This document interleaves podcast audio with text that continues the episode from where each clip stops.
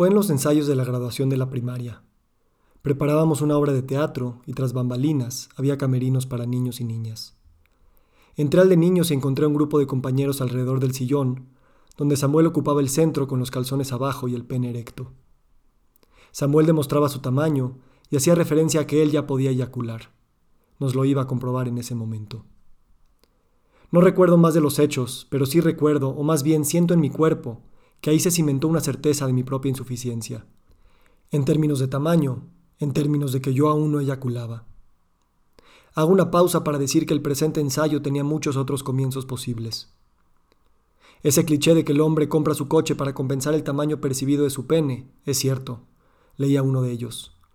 Hace unos días iba manejando y me imaginaba en mi primer viaje de psicodélicos aún por suceder. Me empecé a imaginar los miedos y episodios que mi subconsciente traería a mi atención, y de flashazo me llegó esa experiencia cuando a los 11 años vi a Samuel con el pito parado, siendo el centro de atención. Leía otro. La envidia del pene es un tema bastante estudiado por la psicología. Era otra opción para entrarle desde Freud y su séquito, que pueden llegar a ser demasiado reduccionistas en los temas genitales y sexuales. El tema es que quería entrar este ensayo sin entrar de lleno, usar teorías, chistes, introducciones que pusieran el contexto para lo que quiero decir. Pero entonces describí la escena que trajo mi subconsciente y me di cuenta que no había que darle más vueltas. Todos nos hemos comparado, y la comparación a esa edad es tal vez la que cimenta la forma de compararse para siempre. La tienes grande o la tienes chica, te vienes o no te vienes, estás en el círculo o no. Pero el niño no se da cuenta de que pertenecer no depende de una decisión personal, y lo vive como un decreto divino en su contra. Si no veo al mundo como es, sino como yo soy, ¿será que el tamaño del pene es subjetivo? ¿Y esa subjetividad viene de esas primeras comparaciones? Y entonces, ¿el tamaño de uno mismo frente a todo lo que viene después proviene de esa subjetividad que quedó fija? Cuando hace unas semanas imaginé mi viaje de psicodélicos y recordé el episodio de la graduación de primaria, me di cuenta de que el yo que se intimidó cuando uno de sus amigos le contó a los 14 años su primera relación sexual con una prostituta, y la primera vez que le metió la lengua a alguien a su boca a los 15, y la primera vez que se metió a la cama unos años después, siempre fue el yo de los 11 años que se quedó fuera del círculo. Ahora entiendo eso que dicen mis amigos, los terapeutas y expertos en trauma. Las personas que viven con trauma no recuerdan los episodios de manera vívida y lineal. Entre que son visiones borrosas, emociones difuminadas o explicaciones a medias de las situaciones originales, la persona aprende que esos episodios son parte normal de su vida y la forma en la que es la vida. Por eso existen tantos chistes y clichés del tamaño del pene. Es algo que se graba en algún rincón de la psique y del inconsciente colectivo, y que viene en forma de chiste porque no hemos terminado de integrarlo. Por eso los que tenemos traumas, o sea todos, a veces mencionamos de pasada esos episodios. Nuestra mente nos recuerda de pasada esos momentos raros, pero no nos detenemos para darle lugar a esas imágenes borrosas, que más que recuerdos, son situaciones que generaron emociones y condicionaron la forma en la que estamos vivos. ¿Será que toda mi relación con Samuel posterior a la graduación se debió a que él ocupaba el centro del círculo? ¿Por eso me junté a él? ¿Para pertenecer? ¿Para sentirme protegido? ¿Para sentir que yo también valía? ¿Para evitar que me bullearan?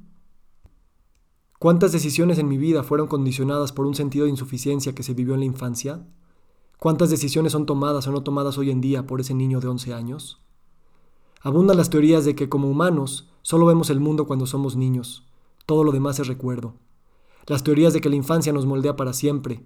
Las teorías de que nuestras heridas nos ponen los lentes con los que percibimos la realidad. Sí y no.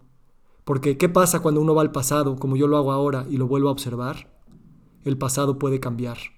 El presente lo cambia. Se usan palabras, técnicas de sanación, comprensión del niño anterior y su contexto, compasión por el niño interior que ahí siempre estará. Se comparten esas vivencias de la vieja memoria y se comparten miradas y palabras entre adultos que arriesgando una vergüenza más se dicen entre ellos, yo también. Y entonces, el tamaño del pene, la edad de la primera eyaculación, de la primera regla, de las primeras chichis, el tamaño de tu cintura, la edad cuando te compraron tu primer coche o te fumaste tu primer cigarro en público para pertenecer, no son el punto importante. Porque no conozco a nadie que crea que todo lo que tiene que ver con su cuerpo, su desarrollo y las edades en las que le sucedieron cosas impactantes hayan sido normales.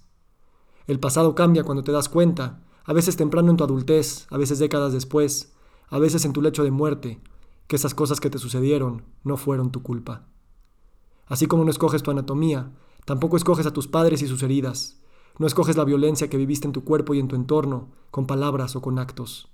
No escoges los estándares con los cuales la normalidad normalizó a los normales, dejándote fuera a ti y cegándote a ver que los normales no están en ninguna parte.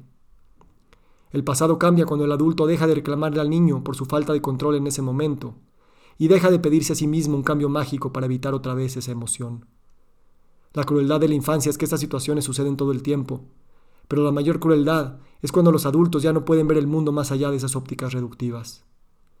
Las medidas objetivas, las que usan números para medir el pene, las cuentas bancarias o los seguidores de Instagram, las que usan croches brillosos o máscaras cada vez más creativas para esconder la falta de normalidad, nunca son objetivas.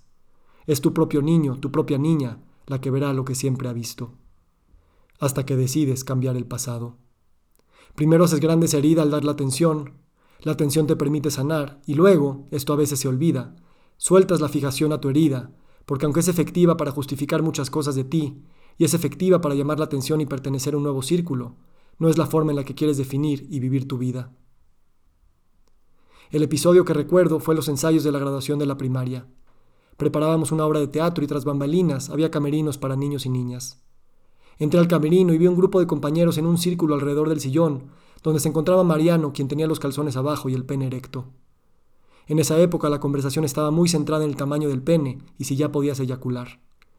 Aunque todos tuvimos ese miedo, y tras vivir algunas experiencias y elegir sanarlas, Eventualmente me di cuenta de que pertenecer va mucho más allá de esas cosas, y me sentí feliz y agradecido con mi tamaño y mi momento.